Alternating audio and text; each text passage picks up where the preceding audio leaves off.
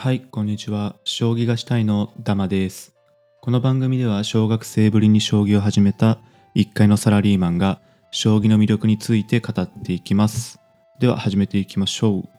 今回は将棋用語の Z について話していこうと思います。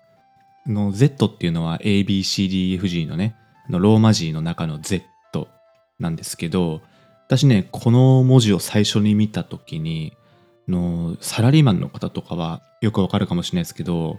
こう人の目って左上から右上行って左下行って右下なんか資料とかその見るときってそういう風に目を動かすのがまあ心地よいというか見やすいっていう話があるのでなんか将棋の中でもね将棋盤の中で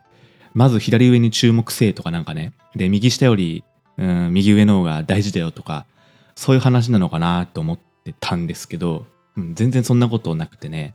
あの、Z っていうのは、絶対に積まないの頭文字なんですね。そういうことかって感じですね。まあ、絶対積まないってことなので、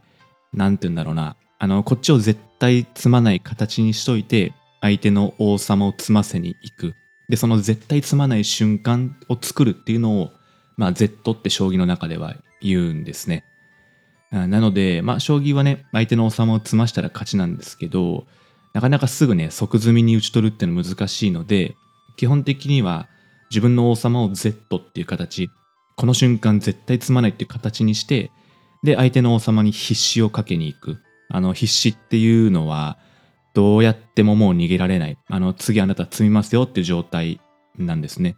なので、相手は必死をかけられると、もう王様をね、相手の王様を詰ませに行くってことしか基本的に選択肢がなくなるのでこっちとしては Z の形にしといて必死をかける。っていうのがまあ将棋の勝ち方っていうことですね。はいじゃあ Z ってどうやって作るのっていうのを話していこうと思うんですけどまずはですね持ち駒に関係ない Z っていうのがありましてそもそもね一手で王手がかからない形を作っておくとその瞬間は絶対 Z っていうことですね。まあ、具体的に言うと、アナグマですね。アナグマの形をね、想像してもらえればわかるんですけど、もう桂馬とか持っててもね、もう何持っててもその瞬間は王手かからないんですよね。なので、アナグマの完成形は Z なので、その瞬間にね、相手の王様に必死をかけられれば、まあ、詰めろをかけまくって必死までね、いければ、まあ、絶対勝てるっていうことなんですよね。で、もう一つパターンがありまして、大手の後にもう何もすることがない形ですね。えーっと、じゃあ例えばこっちが美濃囲いのまあ完成形のパターンなんですけど、で、それで相手の攻め駒が自分の美濃囲いの周辺に全くいないっていう状態の時って、自分の美濃囲いに相手が王手をかけるだけだったら、まああの王様のね、右下とかからまあ銀打ったりとか、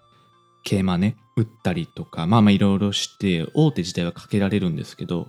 その後の継続手がないので、まあ王手ね、単発王手だけで何もありませんよという時も、まあこれも絶対詰まない形ってことで Z って言うんですね。で、逆にですね、あの持ち駒に関係する Z、ここがまあ将棋の深いところでして、何かっていうとまたまたね、あの美濃囲いの完成形を思い浮かべてほしいんですけど、よく美濃囲いをね、あの即詰みにする手筋として美濃囲いが後手番で攻める側が先手番だとすると、えー、5五にね角がいって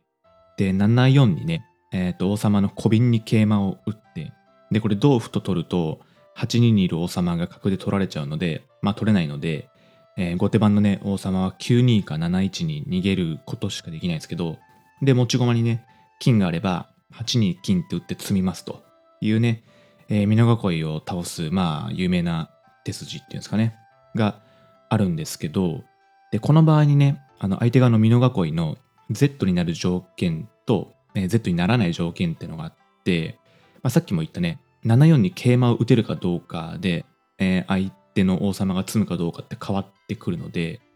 金とか銀をね、何枚攻め方に渡してあっても、それだけじゃ絶対その瞬間詰まないんですよね。なので、えー Z になるわけですけど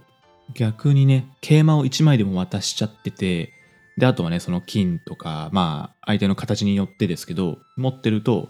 もうそれはね、あの Z じゃなくて積む形になっちゃうってことなんですよね。うん、ここがね、すごい将棋の複雑なところでして、まあ今単純な例で言いましたけど、もっとね、実際の盤面って複雑なので、えっ、ー、とね、何の駒を何枚渡したら、自分の王様が積み形になっちゃうかとか、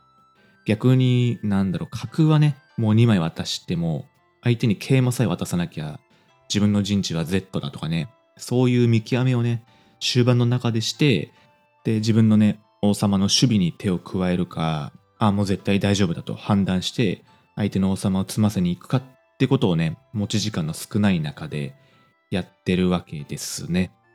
なのでね、あの、アベマの中継とか見てると、あの、まあ、横に効く駒は何枚渡してもこの瞬間大丈夫ですねとか、斜めに効く駒渡しても大丈夫ですねってね、解説の方がそう終盤になってくると言ってたりすると思うんですけど、まあそれはね、Z になるか Z にならないかってことを言ってるってことなんですね。まあで、あとはね、あの持ち時間の短いアマチュアの将棋、まあオンライン対局とかでは、王様硬い方が勝ちやすいっていうのもそこにありまして、やっぱり王様の硬いね、穴熊とかでちゃんと組めてると、自分の王様にね、王手かからない瞬間があるので、自分の陣地全く見なくてもいいんですよね。で、相手の王様積むかどうかだけ考えられればいいってことなので、だから思考がね、あの、攻めと守備、両方考えなくても、その瞬間攻めだけ考えればいいってことにもなるんですけど、逆にっすね、右玉とかね、こうめちゃくちゃ王様薄いけど広さで戦う囲いとかの人は、どんだけ相手の王様に迫っててもね、一手間違えると自分の王様がね、薄すぎて負けるってことにつながるので、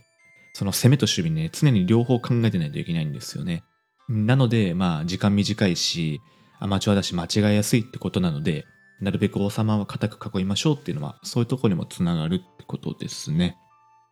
はい、じゃあ今回はね、Z について、えー、簡単にお話ししてきたので、こんなところで終わろうと思います。ありがとうございました。